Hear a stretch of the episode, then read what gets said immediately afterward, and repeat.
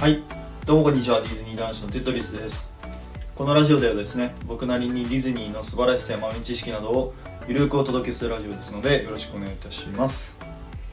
本日はですね、雑談というか、えー一つちょっと紹介したい、えー作品がありまして、それに関してちょっとお話しさせていただきます。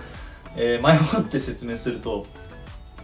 えー、とあくまでもこれ今回お話しする内容はちょっと誰かに伝えたいなって思ってまああれですね。俗に言う自己満みたいな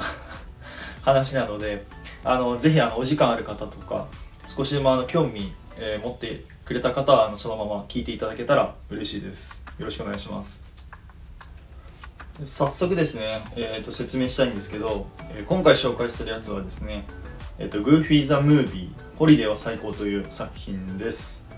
えーこの作品はですね、僕の生まれた年の1995年に作成されて、えっと、グーフィーのですね、長編の第1作目となっております。まあ、結構有名なの、うん、割と有名だと思うので知ってる人とかも多分多いと思うんですが、この作品は本当にいい作品だと思います、個人的には。あの小さい頃から見て今の25歳になっても大人になっても楽しめる内容かなって思いましたね改めて見るとでちょっと脱線するんですけどあのパークとかでショーパレとかある時にこのダンスを踊るキャラクターって言ったら皆さん何どのキャラクターを思い浮かべますか？もちろんですね。あのミッキーとか、まあ、ドナルドとか、ま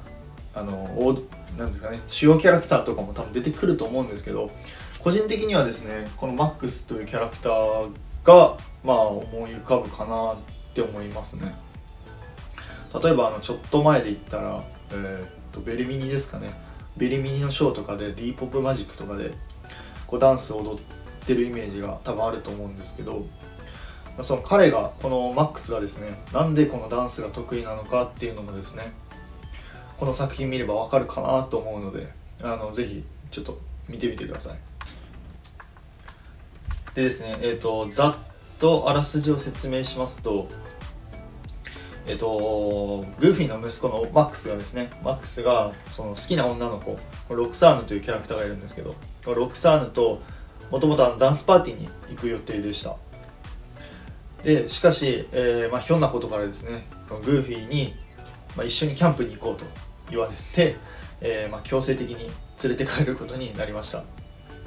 でまあグーフィーはですね息子とこう一緒に旅行行けることをですねワクワクしてる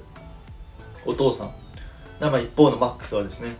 あの好きな女の子とダンスパーティー行く予定だったのにこの予定を潰されてしまった息子っていうまあざっと言うとこんな作品です。でなんだろうな親子でこうすれ違う部分とか劇中でですねマックスがこうお父さんに対して葛藤する部分など部分とかがですねまあなんかこう僕たちの現実世界でもなんとなくリアルでありそうだなって思う作品だと思います。でまたですねあのこの劇中にちょくちょくそのミュージカル調の音楽も入ってくるんですけどこれもまた個人的にはすごいいい点かなと思っております。今からですね、え個人的に好きなポイント2つちょっとお話しするんですけど1つ目はですね、まあ、このお父さんのグーフィーと、えー息子のマックスのですね両方の気持ちがちょっと分かるなっていうところです。ちょっとすいません分かりにくいかもしれないんですけど。あのまあ実際経験したというか、まあ、僕もちょっとあるんですけどこうお父さんはですねこう家族旅行を楽しませようとするけどなんかこう空回りしてしまう。そのお父さんのグーフィーと、えー一方でですね家族旅行なんて別に行きたくない夏休みはこう友達と過ごしたかったなとか思うこの息子のマックスこの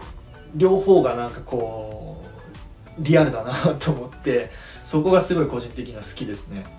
まあ、っていうのがですねあの実際に僕が小学生の時でですねお父さんがなんか行きたかったなんかと栃木にあの行って、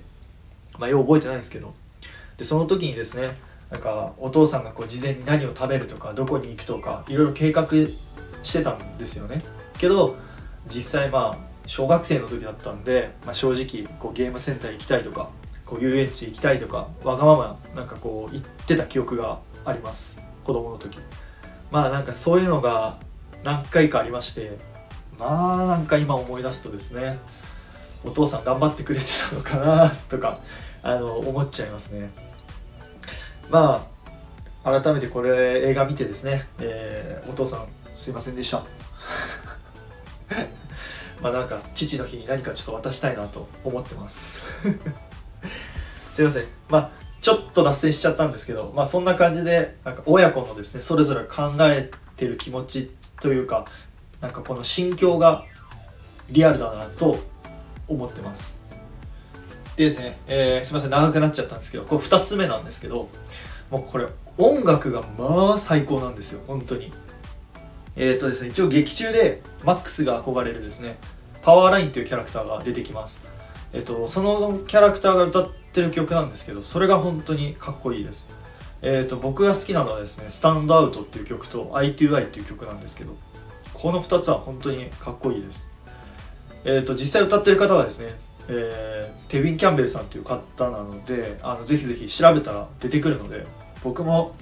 Apple Music で、えー、もうダウンロードして入れてます。結構聴きますね。で特にその映画の最後のシーンでですねえーと、そのパワーラインとグーフィーとマックスがこの3人で踊るシーンがあるんですけどこれがもうめちゃくちゃかっこいいです。ぜひちょっと見てください。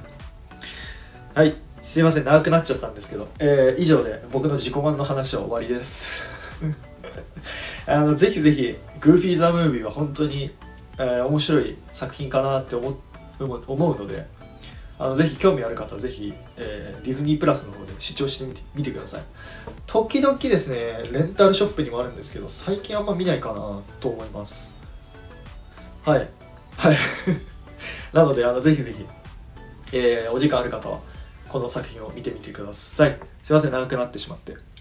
それではまた次回の配信でお会いいたしましょう。テトリスでした。バイバイ。